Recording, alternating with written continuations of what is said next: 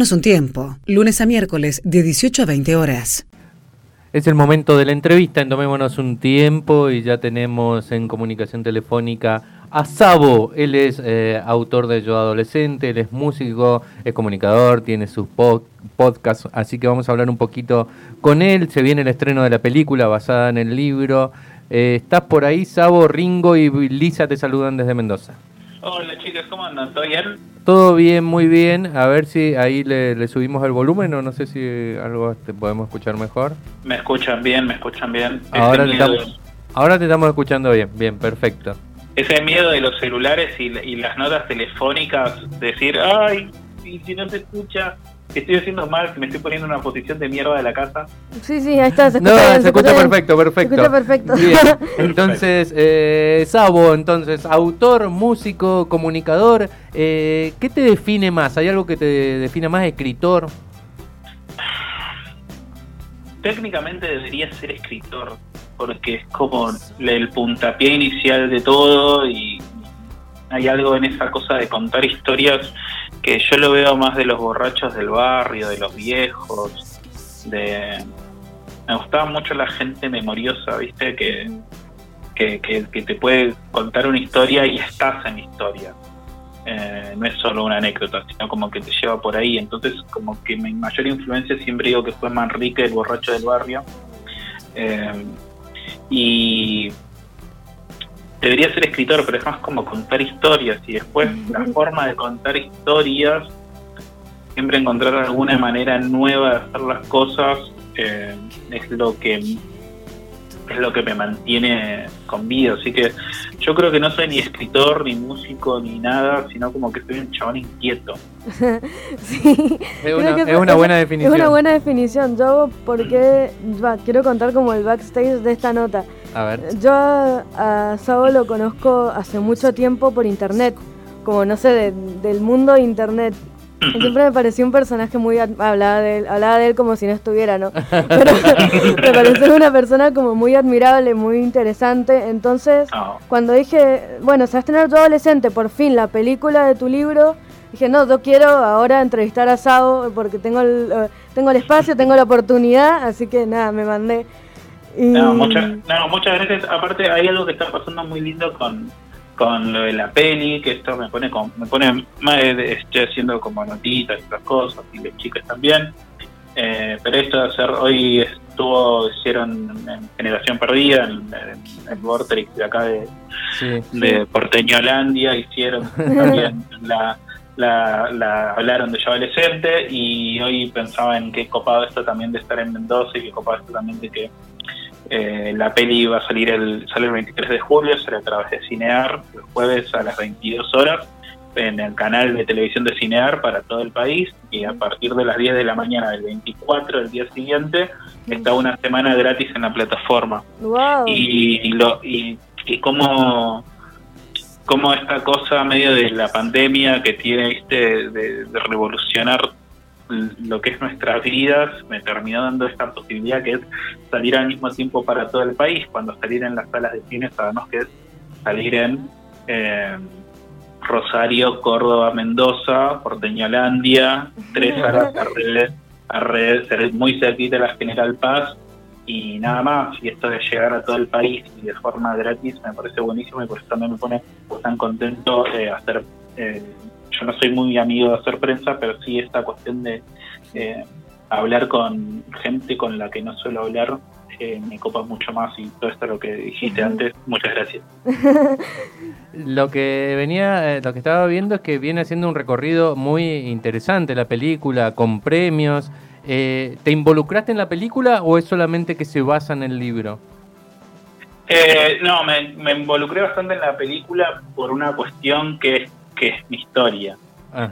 Eh, entonces, eh, Lucas, Lucas Santana, que es el director, eh, se encargó de, de, contenerme durante todo el proyecto. Alberto Macías, que es el, productor, y Sombra Cine, y todos los que trabajan alrededor de la peli, fueron como muy, muy respetuosos de entender que lo que estaban contando es una historia en primera persona, algo que, yo en ese momento ni siquiera sabía que estaba escribiendo una novela que desembocaba en, en un libro. Eh, estaba simplemente exorcizando a través de internet, como, le pasó a mucha gente, eh, pero nomás que yo tenía 16 años en ese momento. Eh, entonces hay como una cuestión de, de una exposición más allá de cómo le vaya a la, a, la película, se la ve mucha poca gente. Eh, hay una cuestión ahí como súper íntima que por suerte supieron tratarme de la forma más amorosa y dejarme estar involucrado en todas las decisiones y por el otro lado yo soy un rompepelotas fenomenal, sí, olímpico. Me doy cuenta mucho viendo como, no sé, yo que estoy muy en las redes, en internet todo el tiempo, veo las historias, veo como siempre pones en tu Twitter como, hoy voy a subir esto porque quiero, porque puedo, como que armás toda una como que te, te, justificás por ahí y es más para uno mismo que por ahí para justificarse para los demás, como de... Yo soy así de molesto, de no sé qué, es como... Sí, yo soy muy control freak, entonces también soy muy... Eh, o sea, así como te digo, fueron muy amorosos conmigo, también eh, se merecían... O sea, si, si me ahorcaban en el camino, nadie los hubiera culpado de nada. o sea, hubieran dicho, y sí, y sí, iba a pasar.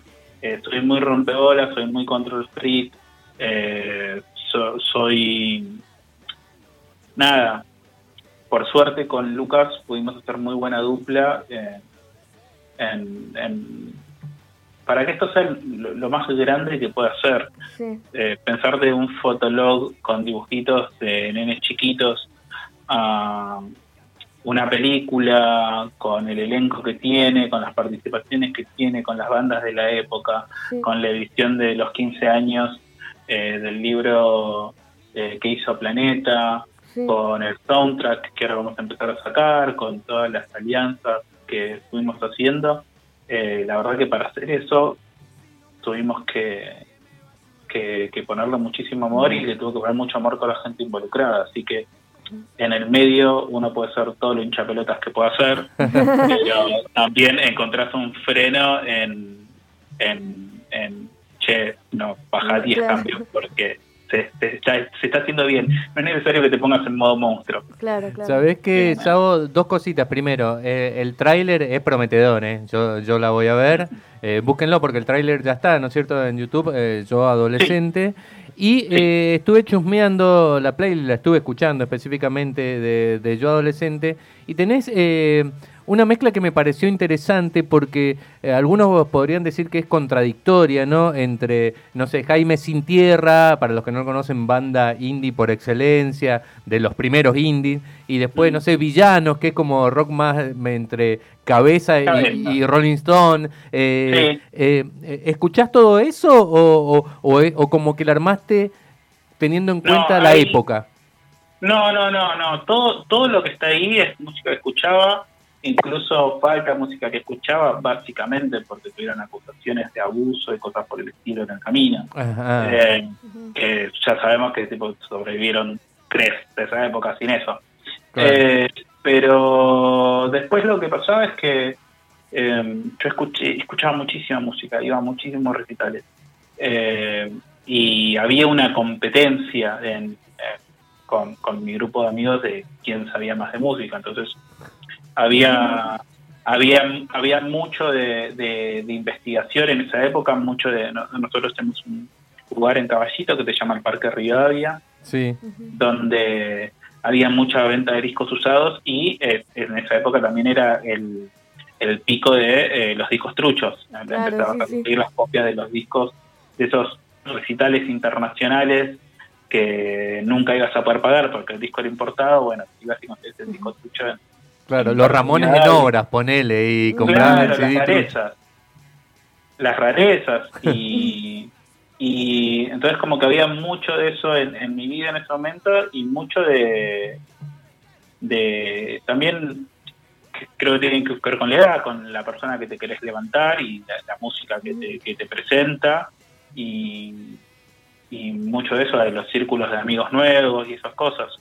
Yo lo que lo, que quise tratar de retratar en esa playlist y también en, en, las canciones que dan nombre a los capítulos, esa cuestión que en esos años no se estilaba eh, hablar de, de consumo irónico. Claro. Que en realidad no existe el consumo irónico. Escuchás algo que te gusta y te da vergüenza. eh, y recién, recién eso, la reivindicación de lo grasa, de lo pop, de la mariconeada, todo eso, vino como después, digo, eh, no, más en, en, lo que es el aspecto mainstream paqui claro. heterosexual, con las bizarras y ese, y ese tipo de, de fiestas. Pero mm. después escuchar bandana era de maricón, entonces yo dije voy a poner bandana porque yo escuchaba la canción de bandana y me gustaba en ese momento. No iba, no iba a caer al cemento a, a discutir si la regla de maldita noche estaba pero claro. la verdad es que no, no, no, no cambiaba si sonaba. Sabes que a mí me pasa algo muy parecido, lo que me pasó con tu libro cuando lo compré.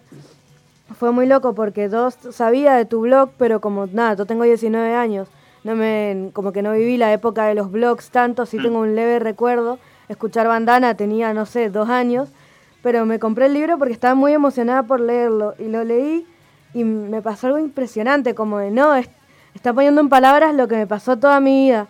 Se lo pasé, se lo pasé a una amiga también, toda su vida. Es como toda una cosa, se ha armado como toda una, una comunidad, he visto sobre todo en Twitter, en varios lados, como de gente que banca y que te banca porque es increíble lo que haces y entonces es como que nada, yo escuchar por ejemplo la playlist de yo adolescente, yo se la pasé a mi hijo para que la escuche y la estaba escuchando y era y era como yo también por crecer en un por crecer de otra manera, por mi padre por mi padre melómano, lo que quieras, es como increíble, yo también escuchaba todo eso y me daba vergüenza, es como toda una situación como rara, no sé cómo explicarlo. Sí, yo, yo, yo creo que igual eh, lo que estuvo bueno progresivamente es que eh, como la gente le empezó a chupar un poco más un huevo sí. todo de que escucha el otro. Yo, yo, en la época de esos recitales todavía vivíamos estos cantos de diciendo que se muera tal y que se muera el otro. Después eso como que se fue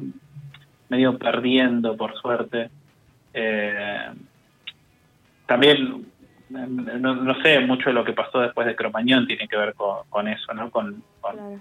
con, con, lo que pasó con el mainstream y, y los géneros y, y, los, y los, los tipos de público. Pero sí me pasa eso, que 15 años después saco yo adolescente de nuevo eh, y hay algo ahí donde me estoy más cerca de los padres, me pasa. eh, en, desde un buen lugar, desde un lugar de, yo, para mí la paternidad es una inquietud que me vuelve loco, me, me, me fascina eh, y lo pienso también como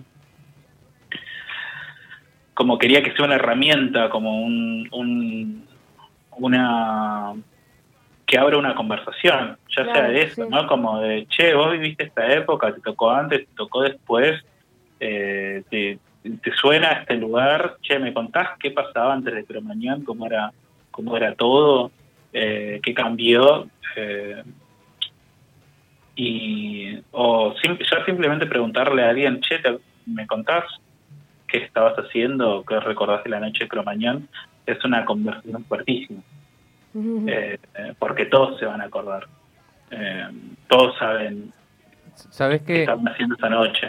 Perdón que, que te interrumpa. Eh, bueno, yo tengo 48 años, acá el papá de Elisa. lo, lo, que, lo, que, mm, lo que vos decís es tal cual, porque incluso yo en mi época, ¿vos cuántos años tenés a vos? 31 en este momento, lamentablemente. bueno, en mi época todavía era más prejuicioso. Yo, por ejemplo, me acuerdo que despreciaba, no sé, a los Guns N' Roses, que mm. entendés porque los consideraba como caretas, medio como que eh, del, era del póster en la habitación y lo que no era Spinetta y Led Zeppelin eh, lo despreciábamos. Y todo eso, como vos decís, por suerte fue cambiando y, y venciendo los prejuicios y ahora en las playlists de Lisa, de, de los chicos de 18, 19, 20 años, conviven Los Redondos, eh, Rosario Blefari, eh, con, con un reggaetón, que no, no sé nombre de artista de reggaetón, ¿entendés? Con, un, con una cumbia, de, de, con un cuarteto de Rodrigo. Ha ido como cambiando mucho eso y me parece eh, que es para bien, porque es aceptar la diversidad que se puede trasladar a otros ámbitos también. Sí, es, es, es mucho más desprejuiciado el consumo y también creo que... Eh, lo, lo que llegó a las grandes masas es reírse de uno mismo, ¿no? Sí. Cuando, cuando antes había una proyección, qué sé yo, ¿viste? Medio, medio si, si te gusta el bailando, ves el bailando y te cagás de risa y te parece un entretenimiento que vas y te sentás y después capaz vas y, y, y para esa persona que el bailando es un consumo mega chato y grasa y lo que sea, después vas y no sé, vas a- Creo que- no van a ver otra cosa súper como que como que ya esos parámetros ya se volvieron bastante tontos. Antes yo me acuerdo mucho de cuando era chico esa cuestión de que la televisión eh, era eso yo no veo televisión yo leo libros. Y es medio como pero metete los libros en el orto. Dejamos de no le hago mal a nadie entonces yo creo que también la cuestión esa de de, de y de intentar dejarse de meter tanto en, en, en los gustos del otro Y ser, y ser uno mejoró. Mm. Mm. Un Buenísimo. poco, ¿no? Obviamente, seguimos siendo como recontrarreyutas de, de un montón de cosas, de, de meternos en, en la vida de las personas y decisiones que toman y cosas que no nos afectan en nada, pero nos creemos con, con, con la posibilidad de criticarlas o de emitir opiniones que nadie pide. Y lo digo como parte de Claro. lógica de la sociedad, ¿no? Es que me hago el santo. Bueno, eh, nada, eh, queríamos ir, eh, yo yo me quería ir despidiendo y agradecerte mucho por la nota porque la verdad que para mí esto sé que va a quedar en mi cerebro como mucho tiempo.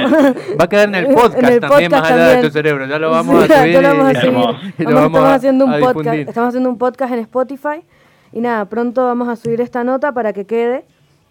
Así que Perfecto, nada, pásenme muchas gracias, así. Así le mostramos a la gente.